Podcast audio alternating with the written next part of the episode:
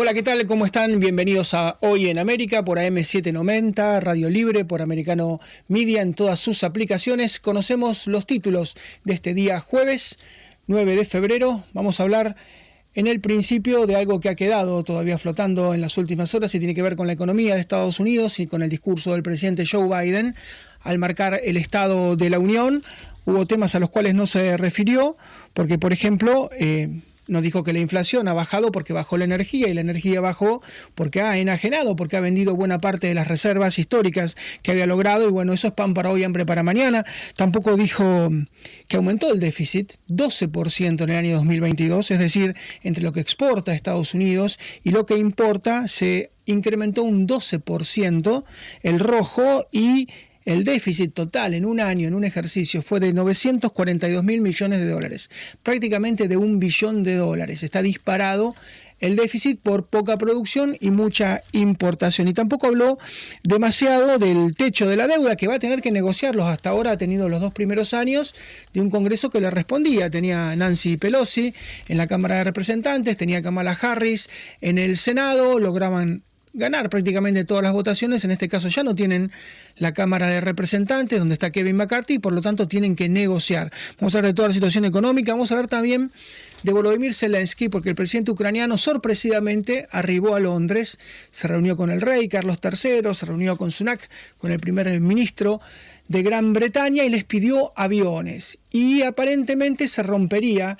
esta especie de embrujo por el cual OTAN no puede dar aviones dio Javelins, dio Stringer, antiaéreos, dio HIMARS, está empezando a dar tanques, pero no daba aviones. Y da la sensación de que va a empezar a dar aviones. Y la pregunta es si un piloto ucraniano acostumbrado a las naves soviéticas, las Sukhoi, puede manejar un Hawk, puede manejar un F-35, un avión de Inglaterra, bueno, un piloto experto y que ya tiene experiencia en guerras, nos lo va a contar en algún minuto. Vamos a hablar también del desastre venezolano. Muchos decían, bueno, Venezuela se arregló, Venezuela está mejorando. El presidente argentino, Alberto Fernández, llegó a decir que las cosas se habían solucionado en enero.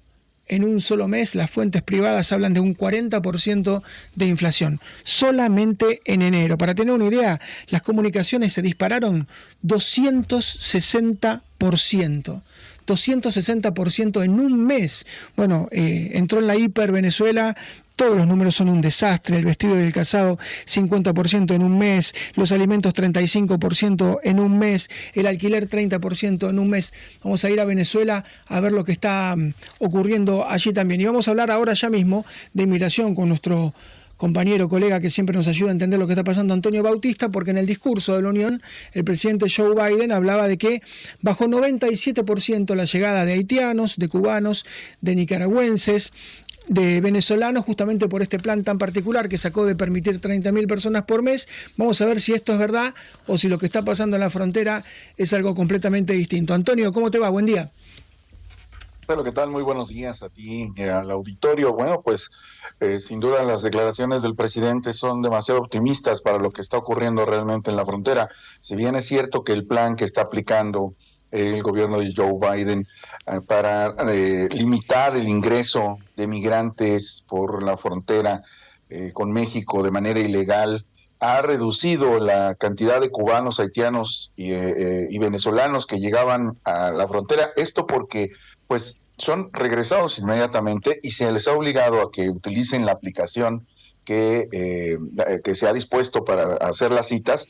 La realidad es que también se siguen incrementando flujos de otros países. Si bien en el año de 2022, el año fiscal 2022, eh, las cifras reportaban que 36% eran centroamericanos, el flujo migratorio que estaba llegando a la frontera, pues también hay una gran presencia de venezolanos, colombianos peruanos y ahora ecuatorianos. Tan solo el sábado llegaron 114 ciudadanos ecuatorianos que atravesaron la frontera, atravesaron siete países, atravesaron Centroamérica, llegaron a Tapachula en busca de el documento que les permita llegar a la frontera con Estados Unidos. 111 fueron devueltos la semana pasada a su país, también detenidos agentes migratorios mexicanos, pero todos tienen la intención de llegar a la frontera norte de, de, México. No se quieren quedar en no se quieren quedar en el país, quieren hacer su trámite para eh, ingresar a Estados Unidos. Y, decíamos hace un momento que son muy optimistas porque en realidad tiene dos millones de casos Estados Unidos en la Corte de Inmigración detenidos. Hay, esto se contrasta con los dos millones trescientos setenta y ocho mil migrantes que fueron arrestados en la frontera con México en el año fiscal que terminó. Y además hay nueve millones de peticiones que están atascadas en la Oficina de Ciudadanía y Servicios de Inmigración en Estados Unidos. Eh, esto eh, se, vamos, se refleja también en la cantidad de gente que sigue llegando a la frontera con Tapachula, eh, que es la primera entrada para llegar a, a, Estados Unidos a través del territorio mexicano. Ya han tenido las autoridades el martes que abrir, las autoridades mexicanas, que abrir un nuevo centro de atención para los migrantes que están en esta zona de la frontera. Son miles de migrantes todos procedentes de Cuba, de Venezuela, de Ecuador, de África, de Centroamérica. La, migración centroamericana no se ha reducido, todo lo que esta parte que es el Triángulo Norte eh, de, Centroamérica, la Honduras, siguen eh, eh, enviando migrantes a la frontera, sigue saliendo gente de estos países, a pesar de que en El Salvador las medidas que ha aplicado el presidente Bukele están reduciendo los índices delictivos eh, eh, por la detención masiva que está haciendo de pandillas, eh, aún así la gente sigue saliendo de esta parte de, Centroamérica, de El Salvador, de ah, Honduras. Antonio, y, vos, vos, que, conocés todo el fenómeno migratorio de primera mano, pensar que con una decisión administrativa, decir, bueno, tienen que venir a esta aplicación, el tema se va a solucionar, es bastante naif, bastante inocente. Vos sabés que el Departamento de Justicia le ha anticipado ya a la Corte Suprema de Justicia de los Estados Unidos que mm, Biden, el presidente norteamericano, planea terminar con el título 42 en mayo, el 11 de mayo particularmente, se levantaría el título 42. ¿Y qué va a pasar entonces? Pues va a pasar que otra vez lo que ocurrió a finales del año pasado, cuando se habló de, quitar, el, de que iba a desaparecer el 27 de diciembre el, título 42, la gente se fue a la frontera, hubo cruces masivos, en la, sobre todo en la zona de, de Ciudad Juárez, en la zona que limita, hubo cruces masivos puede esperar lo mismo, que al desaparecer el título 42 se incremente una vez más el flujo migratorio, porque, eh, vamos, el lunes México ya rechazó la petición de, o el planteamiento del, de, restablecer el programa Permanecer en México, este programa que eh, estableció Donald Trump y que eh, significó 70 mil expulsiones así de, migrantes de Estados Unidos hacia el territorio mexicano, y cuando Joe Biden se volvió a aplicar y fueron 7.600, pues ya México planteó que no está de acuerdo en que eh, el programa Permanecer en México vuelva a establecerse. Entonces, esto incrementa el problema para la frontera con, Estados Unidos el presidente pidió ayer al Congreso estadounidense recursos. Necesita recursos para que eh, haya más vigilancia en la frontera, haya más agentes que estén atendiendo a los migrantes que están llegando. Y sin duda, esta eh, medida que puso para cubanos, para venezolanos, para haitianos, de hacer la cita a través de una aplicación, tampoco está resultando, porque la aplicación ha tenido también fallas. No está generando las citas que se esperaría que, se generarán. Además, entre los requisitos es que se haga desde el país en el que, en el es decir, por eso se están regresando en algunos casos, porque se tiene que hacer la cita desde el país en el quieren migrar. Pero, por ejemplo, en Tijuana, que en uno de los albergues más grandes que hay, eh, de mil migrantes que hicieron los primeros, las primeras dos semanas en que empezó a funcionar esta eh, aplicación del eh, de los mil migrantes que buscaron, porque se paraban en las mañanas a tratar de, hacer esto, era como cuando buscas un boleto para un gran concierto que está saturadísimo, así se satura la aplicación. De esos mil migrantes, solo dos en las dos primeras semanas de aplicación consiguieron cita. Algunos conseguían cita, pero se les cancelaba, se trababa la aplicación y se perdía todo el trámite. No, y yo, te digo, Antonio, si, te miras, si mirás hoy, por ejemplo, Los Ángeles Times o los medios electrónicos de San Diego, la gente está cruzando a nado desde Tijuana. Está con, el riesgo que esto lleva y está de alguna manera la, guardia eh, costera de Estados Unidos viendo que están llegando a nado, ya ni siquiera con un barquito o con un gomón, están nadando. Así que tal cual. Antonio, como siempre, un gran abrazo, eh, un gran abrazo y muchísimas gracias. Como siempre, un gran abrazo. Gracias a ustedes. Muy buenos días. Antonio Bautista directamente desde México. La situación de Tijuana es tremenda. Es el punto, por supuesto, de mayor contacto del mundo entre San Diego y Tijuana en cuanto a cargas, en cuanto a gente, es incontrolable y además está el mar. Eh, se mete, por supuesto, el muro dentro del mar, pero bueno, si uno se aleja un poco, toma un riesgo enorme y es lo que está pasando. Lo decía recién Antonio, la aplicación recibe mil pedidos y contesta dos. Eh, es un chiste, pero bueno, eh, los datos que ha dado Biden han sido muy preocupantes porque habló, dio como positivo que detuvieron a mil traficantes, dio como positivo que recuperaron 9 toneladas de fentanilo. No es positivo, es un drama, porque generalmente se recupera el 10% de los cargamentos. Entonces, si usted recuperó 9 toneladas de fentanilo, es que hay 90 toneladas y se atrapó a mil traficantes, posiblemente haya mil. Entonces, tiene que multiplicar por 10 lo que usted realmente encuentra. Esos datos que vio como positivos son un verdadero drama. Hacemos la primera pausa, volvemos enseguida con un nuevo tema.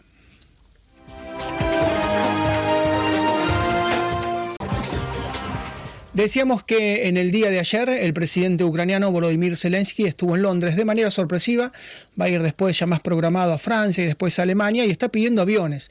Habló con el rey Carlos III, se reunió con Sunak, con el primer ministro inglés, estuvo en el Parlamento donde fue ovacionado prácticamente de pie y él usó una metáfora, dice, les pido alas para defender la libertad de Ucrania. Eso significa que pide aviones. Hemos dicho, ¿no? Muchas veces, primero consiguieron Javelins, que son para destruir tanques, unas bazucas, Stringer, que son antiaéreos, después consiguieron HIMARS, unos misiles de larga distancia y alta precisión, ahora van a empezar a llegar los tanques, los Abram norteamericanos, los Challenger ingleses, los Leclerc franceses y especialmente los Leopard alemanes y el punto más importante era el de los aviones, porque ya con todo eso, más aviones, bueno, la ecuación puede cambiar en el terreno de combate en Ucrania. Da la sensación que hay una promesa de Inglaterra, de Reino Unido, de Gran Bretaña, de entregarle aviones, no los de última generación, por supuesto, no los de quinta generación, que los F-35, pero sí otros. Vamos a preguntarle a un capitán de navío, piloto naval de la Armada Argentina, Eduardo Pla, sobre este tema. Eduardo, ¿qué tal? ¿Cómo estás? Hola, buen día, ¿cómo estás? Muy bien por aquí. Capitán, y quería preguntarte, eh, ¿estos pilotos ucranianos están acostumbrados a aviones MiG soviéticos o aviones Sukhoi rusos? ¿Puede un piloto con su expertise de repente pasarse un avión de la OTAN? ¿Esto lleva semanas, meses? ¿Cuánto lleva? Mira, eh, el expertise más importante ya lo tienen, que es estar eh, adaptados a volar un avión de alta performance. Porque estamos hablando de dimensiones de vuelo muy diferentes de un avión más chico, un turbohélice, un, un avión de aeroclub, eh, Piper, Cessna, que es lo que conoce la gente.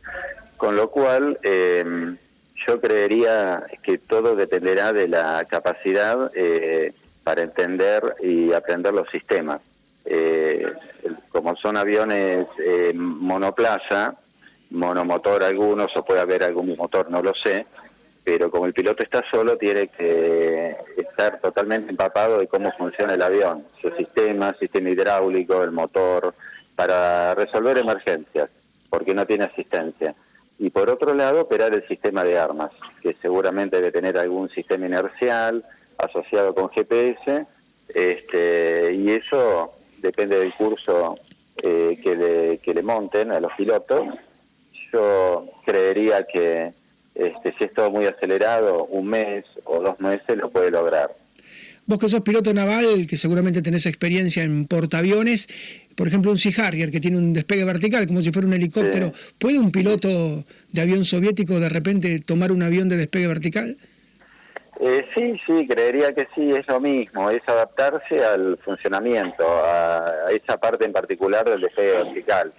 Este, tendrá que hacer su cursito, practicar sus maniobras, eh, pero sí, porque después la operatividad del avión las dimensiones, las magnitudes, la aceleración de la gravedad que se soporta en las maniobras, eh, la velocidad de traslado de operatividad eh, ya están adaptados porque están están en ese en ese tipo de aviones que es la parte más importante del entrenamiento. Vos sabés que la Carta Orgánica de Naciones Unidas a una nación invadida, como es en este caso Ucrania, que no es una potencia beligerante, sino que ha sido invadida por otra potencia, le permite todo tipo de asistencia menos la asistencia nuclear. Es decir, le podría dar hasta los aviones de quinta generación. En ese caso, ¿pueden volar un F-35 o ya es otra cosa? Ya estamos hablando de otra dimensión. Y yo creería eh, que en, el caso, bueno, eh, es un poco más complicado porque son aviones que tienen otras capacidades de maniobra eh, y yo ahí sí creería que les va a llevar bastante más tiempo. Este, no sé, esto es especulación, pero tres meses, cuatro meses, porque aparte de toda la parte de sistemas, todo el estudio del avión, está la capacitación para la maniobrabilidad, que es muy diferente. Eh, yo creería que eso sí es totalmente viable, pero eh, les va a demorar un tiempito más. Sí. Y puestos en el aire, eh, ¿qué efecto producirían tener la coordinación de fuerzas terrestres con aviones, ni que hablar si llegan los Blackhawk, los helicópteros, los, los, Apache, ¿qué, ¿qué, podría pasar en el terreno? ¿Pueden inclinar la balanza? lo que pasa es que no sabemos eh, cómo están, sabemos a vista cómo están funcionando las Fuerzas Armadas eh, rusas, perdón. Eh, pero sí, eh, todo lo que es una operación en conjunto de, tierra-aire y en supuesto caso, si es necesario, mar, y sí, en una operación coordinada, sí, es muy, muy efectiva y podría llegar a, a desbalancear. Así es, y te hago una pregunta, vos fuiste convocado en su momento para Malvinas, eras muy, muy joven. Sí, eh, era muy joven. Sí, En tu caso o en el de caso de tus compañeros, yo sé que has perdido compañeros de, tu brigada. Siempre me, me, intrigó qué pasa por la cabeza de un piloto cuando va con esa máxima concentración hacia un objetivo, sabiendo que lo pueden matar, porque del otro lado tenés aviones, que en algunos casos son superiores y tenés una fuerza antiaérea tremenda. Eh, ¿Uno puede sacarse el miedo y se concentra completamente o un poco de miedo siempre te da? Mira, eh, yo como has dicho, era muy joven, era Guardia Marina y mi primer destino fue la primera escuadrilla aeronaval de ataque, aviones Armaki. La escuadrilla fue destacada, Malvinas, operó de Puerto Argentino eh, y personalmente yo con mis compañeros que habíamos llegado eh, no estábamos capacitados en la aviación militar del avión, sí, habíamos aprendido a volarlo, nada más. Con lo cual la posibilidad que teníamos era de ir a hacer apoyo en tierra, eh, logístico, eh, que es lo que hizo hicieron un par de compañeros míos que cruzaron y, yo estuve a punto de cruzar para relevar uno de ellos, pero eh, ya al final de la guerra, cuestión que no, no hice.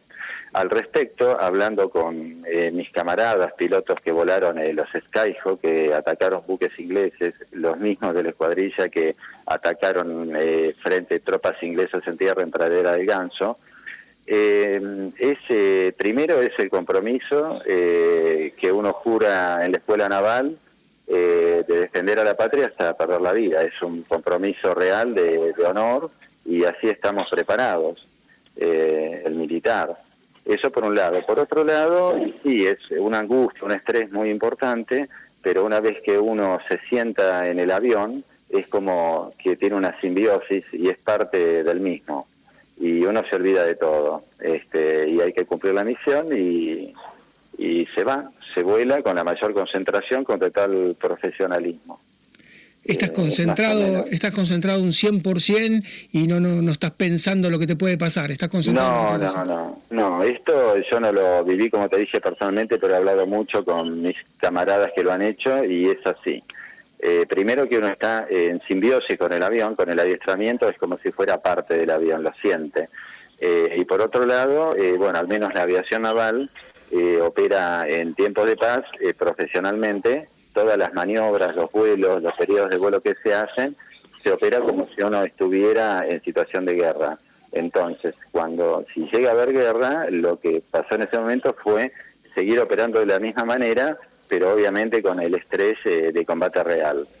Eh, y en ese sentido, sí, el avión eh, se maniobraba y se operaban los sistemas en forma totalmente profesional para lograr cumplir la misión, que las bombas llegaran al blanco, eh, que es todo un adiestramiento. En los casos de los eh, Skyhawk, los A4Q, es manual, entonces uno tenía que volar a una altura de detalle para hacer el bombardeo rasante con bombas de cola frenada, eh, tener la mira en la correcta posición, calcular el viento, más o menos todo eso en forma profesional y hacer el lanzamiento, este, digamos, desentendiéndose de lo que pudiera pasar afuera. Sí, si venía eh, eh, si se veía venir un misil o un chorro de ametralladoras, hacían las maniobras eh, convenientes para evitarlas, ¿no? Eh, bueno, eso fue. Y en tu caso te tocó volar los Supertender con los Exocet, que era una combinación francesa que no se conocía y nadie sabía lo que podía pasar. Y cuando los ingleses vieron que un Supertender con un Exocet podía derribar fragatas, hasta portaaviones,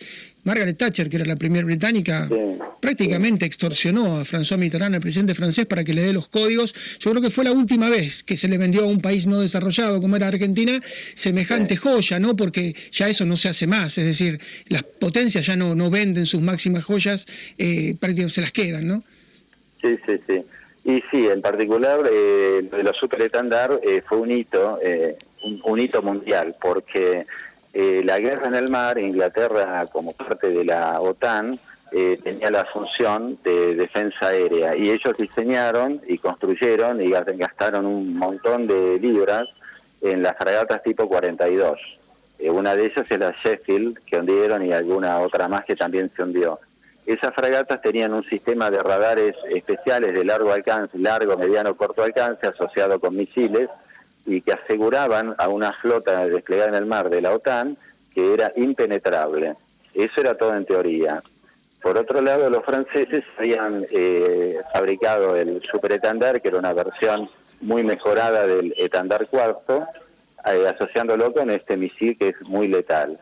Eh, bueno, y nunca había sido en combate real. Eh, eso fue lo que sucedió. Y después ya, ya no se volvió a repetir. Es muy difícil que, te vendan un F-22 o un F-35, salvo que seas parte de, la OTAN. Eh, te agradezco muchísimo, Eduardo, porque bueno, te imaginas que hay muy poca gente la que ha estado a, bordo de un avión de guerra y en situación bélica. Así que un gran abrazo y muchas gracias. ¿eh? Bueno, por favor, un gusto. Un abrazo. Eduardo Pla, que es capitán de navío de la Armada Argentina, que estuvo en el Teatro de Operaciones en la guerra en el Atlántico Sur, y él dice que en uno o dos meses los pilotos ucranianos podían estar aviones ingleses. Pausa muy breve, ya regresamos en un minuto.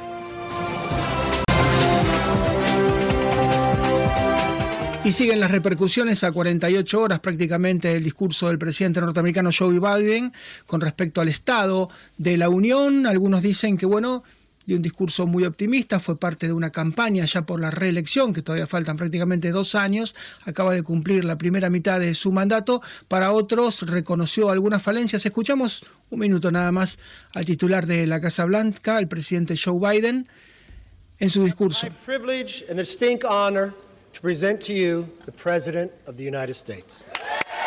Esta es la presentación, por supuesto, ante la Asamblea Legislativa. y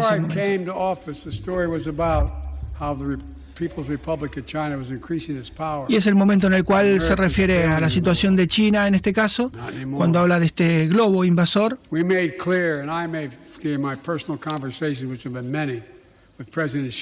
que habló con el presidente de la República Popular China y que le dejó muy claro que no va a haber ningún tipo de disculpas y va a haber una reacción muy fuerte en el caso de que vuelvan a sucederse invasiones al espacio aéreo norteamericano como ocurrió. Fue una de las partes más, más duras, ¿no? Cuando de alguna manera se plantó, todos decían tardó Biden tres días prácticamente en derribar ese globo, ¿por qué no lo pinchó y derribarlo, destruirlo? Es un globo que no va tripulado, se lo podría haber capturado y no, no se hubiera perdido. Mandó un F-22 a tirarle un misil a un globo aerostático, parecía algo desproporcionado. Lo cierto que fue uno de los instantes más importantes y los otros instantes fue cuando habló de la situación económica. Estados Unidos ha tenido un 12% de crecimiento de su déficit el año pasado. El déficit, el rojo, lo que exporta contra lo que importa, es un rojo de 942 mil millones de dólares el techo de la deuda, casi un billón de dólares, el techo de la deuda ya está en 31 billones de dólares, va a tener que negociar con la oposición porque antes tenía las dos cámaras, representantes, con Nancy Pelosi y con Kamala Harris tenía el Senado, ya no tiene representantes, ahí está Kevin McCarthy, que es republicano y va a tener que negociar, pero el discurso fue un discurso de campaña, no fue un discurso precisamente de buenos amigos. Vamos a preguntarle a Salvador Di Stefano, economista muy reconocido en el Cono Sur, qué piensa de lo que está pasando y de lo que puede pasar con la economía norteamericana en los próximos meses, en los próximos años. Salvador, ¿cómo te va? ¿Qué tal? ¿Cómo te va? Buen día, gracias por llamar. Bueno, no sé si pudiste escucharlo el discurso del presidente Biden, si te pareció que era un discurso más de campaña, era un discurso realista o que no dijo todo lo que tenía que decir. Mira, acá la única verdad es la realidad. Estados Unidos tiene déficit fiscal, Estados Unidos tiene una gran deuda y mientras el Estado lo financie está todo bien. El tema es que algún día el mercado deje de financiarlo. El día que lo deje de financiar van a tener un problema. Hoy el problema está tiene fecha cierta, es julio-agosto, porque el Congreso debe habilitar al presidente a aumentar el techo de la deuda, que es el techo de la deuda ni más ni menos que la habilita al presidente a tomar más endeudamiento.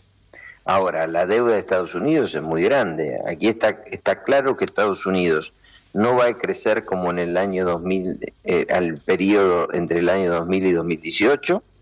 Acá está, eh, está claro que Estados Unidos va a tener una tasa de inflación más alta que el periodo 2000-2019 y está claro que este digamos este dije dije tasa de inflación y ahora te digo tasa de interés que en, ese periodo. O sea acá nosotros estamos en una nueva etapa del mundo en donde hay que convivir con más inflación más tasa de interés este digamos eh, y menos crecimiento entonces todo eso te va a traer una complicación financiera, porque a ver, Estados Unidos es como el cura que dice, haz lo que yo digo, pero no lo que yo hago. Pide orden internacional, pero resulta que el país con más déficit fiscal. Entonces, digamos, este, digamos, la fortaleza del dólar este, más tiene que ver con su poder este, bélico que con su poder económico. Así es, y cuando tenés déficit, bueno, en el caso de Estados Unidos o de cualquier país puede imprimir billetes, que es lo que la Fed no quiere hacer, puede emitir bonos, pero como vos decís, los bonos los emitís hasta que un día el mercado empieza a rechazarlos. Eh, si China, por ejemplo, rechazara los bonos, ya no le compraría esos billones de dólares que le compra en bonos o si el mercado no compra esos bonos, bueno, la otra solución es la maquinita y sabemos dónde termina. Bueno, yo ahí te invitaría a que nos pongamos los dos en una posición intermedia. Lo que vos decís es correcto, pero a ver, vamos a poner una posición intermedia. Supongamos que el mundo no vuelve a la normalidad 2000-2019, prepandemia, y supongamos que el mundo no va a un escenario catástrofe. Vamos a poner un, un escenario intermedio. Estados Unidos crece menos del 2%, tiene una tasa de inflación que no es la del 9, no es la del 2, es la del 4,5, y la tasa de interés está en el 5 esto es todo un problema, digamos, o sea, eh, un plan económico con estos este, niveles de crecimiento, tasa de inflación y tasa de interés, este, digamos, eh, son muy complejos, porque esto va a invitar a que todos los años vos tenga un acuerdo sindical, tenga paritarias, tenga renegociación de salarios, este, tenga aumento de precios, esto te va a generar más pobreza y digamos, si ello ocurre, no lo veo a Biden con tantas posibilidades de ganar dentro de dos años, ¿me explico? Así es, y además cuando vos tenés una deuda de 31.4 billones de dólares, ellos dicen trillones, 31.4 eh, millones de millones de dólares, ¿no? Estamos hablando de 14 dígitos. Eh, la tasa de interés que pagás del 4 o 5% representa más que todo el gasto militar. Es decir, se te va en intereses más que todo el complejo bélico, siendo Estados Unidos prácticamente el policía del mundo. Es una cantidad de dinero que uno piensa que está lejana, pero que es muy difícil de financiar. Claro, lo que pasa es que hay que tener en claro de que Ben Bernanke en el 2008 armó un mecanismo por el cual Norteamérica tenía tasa cero. Claro. Entonces, digamos, ahí vino todo un escenario desde el 2008 en adelante, en donde la tasa cero fue un put gratis para las acciones, hubo un montón de gente que se hizo multimillonario, como nuestro amigo eh, Elon Musk, este, digamos, que ahora este, digamos, sale por todo el mundo a, a decir que es un genio, que por supuesto que lo debe ser por algún grupo de empresas, pero más por este, la benevolencia de la Reserva Federal de Estados Unidos, y todos esos multimillonarios este, generaron una mayor desigualdad en Estados Unidos. Ahora, esto ¿qué, ¿qué enseñanza te deja esto? Cuando vos toqueteas la tasa de interés, cuando vos intervenís el mercado del dinero, vas a generar desequilibrios en otros mercados. Y a Estados Unidos le llegó el tiempo de corregir esos desequilibrios. Estados Unidos no puede vivir más de prestado, tiene que tener superávit fiscal. Estados Unidos tiene una deuda muy grande. ¿Y cómo se refleja esto? No se va a reflejar ni en un grado de insolvencia, ni en un grado de default, ni nada. Estados Unidos va a tener que convivir con una inflación de 5% anual. Con una tasa de interés de 5% anual, con menos crecimiento y probablemente con un cambio en el, en el, escenario político. Entonces, por eso es importante este momento, porque yo no veo que la Reserva Federal esté planteando un plan, tampoco la veo a la secretaria del Tesoro planteando un plan. Me parece que eh, ellos están saliendo de la pandemia, están entrando en un nuevo mundo en donde lo bélico, digamos, tiene mucha relevancia, en donde suben el precio de las materias primas y en donde aparece un fenómeno nuevo que son los millennials, los jóvenes. ¿Qué quieren hacer los jóvenes? Ellos quieren trabajar en donde ellos quieren, no en donde hay trabajo. Y donde ellos quieren trabajar, quieren trabajar pocas horas. Y como son vitales para muchas empresas, este, digamos, este, eh, las empresas pagan mucho más por ellos, con lo cual tenemos un mercado laboral con mucho empleo, empleo caro, este, digamos, con faltante de, empleados este, para, para muchísimas empresas y con una economía que no crece a un ritmo elevado. O sea que es un fenómeno un nuevo, un nuevo paradigma que aparece en el escenario, en donde tenemos mucha inflación, mucha tasa de interés, poco crecimiento, pero un mercado laboral fuerte. Este nuevo paradigma es lo que tiene que resolver la legión de economistas este, actuales para ver cómo sacan a Estados Unidos de este estancamiento secular que se mantiene desde hace años. Salvador, como siempre, un gran abrazo y muchísimas gracias. ¿eh? Un gran abrazo. Gracias a vos. Dale. Gracias, Salvador Di Stefano, es un destacado economista y analista. Eh, si usted revisa el discurso de Biden, lo que propone es más gasto. Habla de ser austero y habla de reducir gastos, pero en realidad los gastos en armas aumentan, los gastos en los créditos universitarios se van a cumplir finalmente, los gastos en electromovilidad también, porque está hablando de un horizonte de 10 años de petróleo que no lo cree nadie. Todos dicen que son 25, 30 años mínimo hasta el 2050, pero él dice que la electromovilidad va a solucionar todo y piensa gastar decenas de miles de millones de dólares en eso.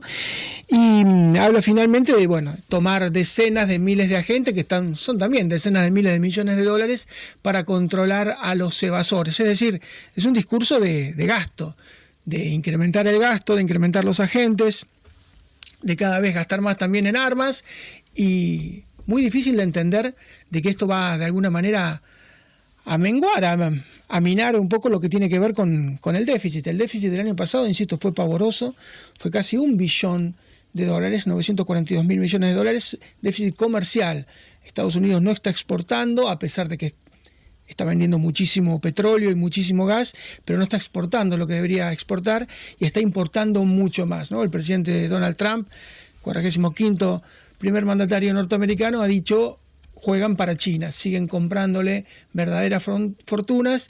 La mitad del déficit comercial se explica por las compras y las ventas que tienen con la República Popular de China. Pausa muy breve, ya regresamos. Y en el programa de hoy hablamos de distintos temas desde el comienzo, hablamos de inmigración y de todo lo que está pasando en la frontera, hablamos por supuesto de la guerra, de los pilotos ucranianos que van a abordar seguramente naves inglesas, hablamos recién también de la economía, de la inflación en Estados Unidos y en el final nos vamos a distender un poco para hablar del impresionante cambio estético de Madonna que ha revolucionado las redes, eh, sus retoques de alguna manera la han transformado casi en otra persona. Mire, si no ponen debajo de la foto, el epígrafe que es Madonna es distinto. A mí me hace acordar lo que le pasó a Mickey Rourke, que también siendo un sex symbol y un ícono de la belleza mundial, quedó irreconocible, o a Meg Ryan, la reina de la comedia, ¿no? la de cuando Harry conoció a Sally, que quedó también irreconocible, quedó planchada la cara, estirada, pero bueno, no todos están conformes. Madonna dice que la critican tanto por ser mujer. Vamos a preguntarle a María Rita Figueira qué piensa y cuáles son el top 5 o el top 10 de las cirugías estéticas más cuestionadas. María.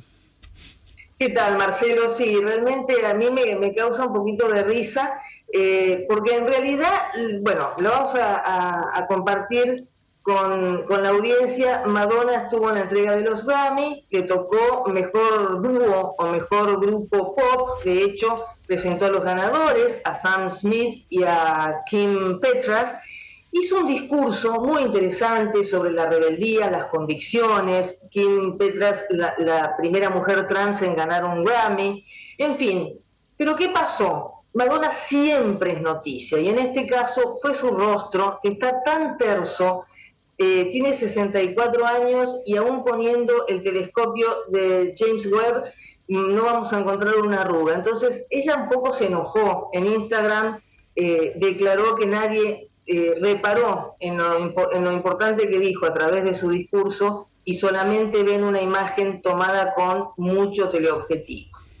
Eh, Meg Ryan, vos lo nombraste recién, era la novia ideal, la nuera que todo suegro quería tener, la principal protagonista de las comedias románticas por excelencia en los años 90.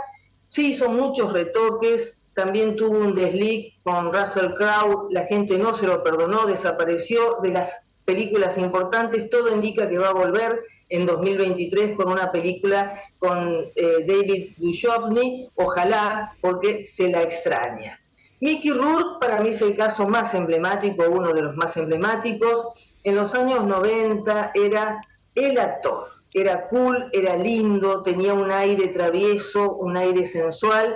Sin embargo, se hizo tantos retoques que verdaderamente se arruinó la cara. Donatella Versace, ¿Qué cosa hai fatto, Donatella? ¿Qué hiciste? Era una mujer de un rostro fuerte, bien italiano.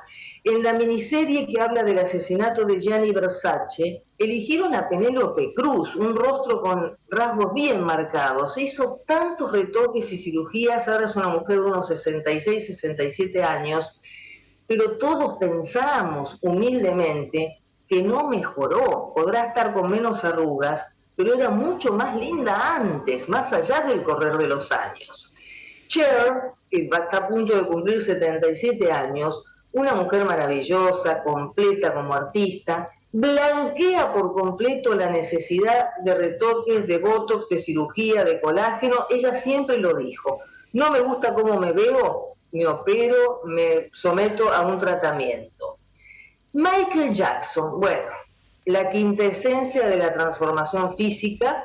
Recordemos que de pequeño tenía una nariz ancha, eh, afrodescendiente, con todo el talento, y después se fue haciendo tantos retoques que todos absolutamente recordamos los últimos años de Michael Jackson.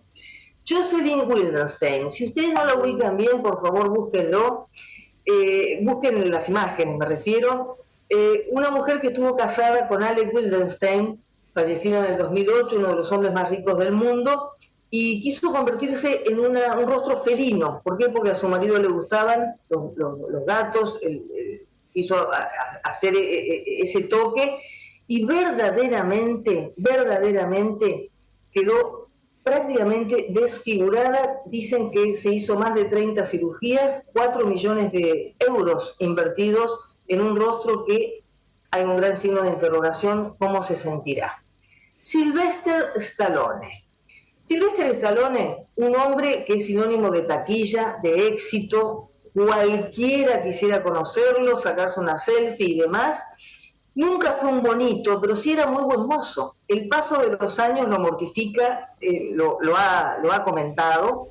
se hizo muchísimas operaciones, se aplicó muchísimo colágeno y verdaderamente quedó raro, pero lo debe haber heredado de su mamá. Su mamá, un personaje notable, murió a los 99 años en el 2020, una mujer de origen ucraniano y una mujer de origen eh, aristocrático prácticamente, una socialité, pionera en muchos aspectos como presentadora de televisión. También se hizo tantas operaciones que finalmente su boca parecía que estuviera tocando la armonía, la armónica, pues realmente una cosa increíble.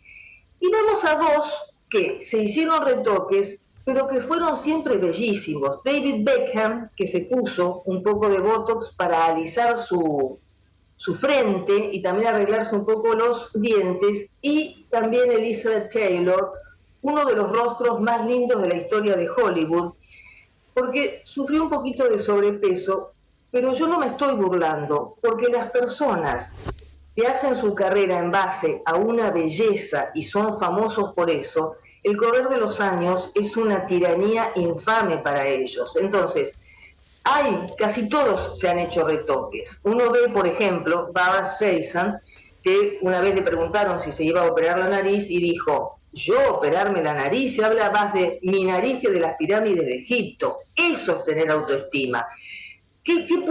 ¿Qué, se le puede agregar a la carrera de Barbara Streisand? Sin embargo, cuando uno observa ahora sus 80 años, uno imagina algunos retoques, porque la piel es muy tersa.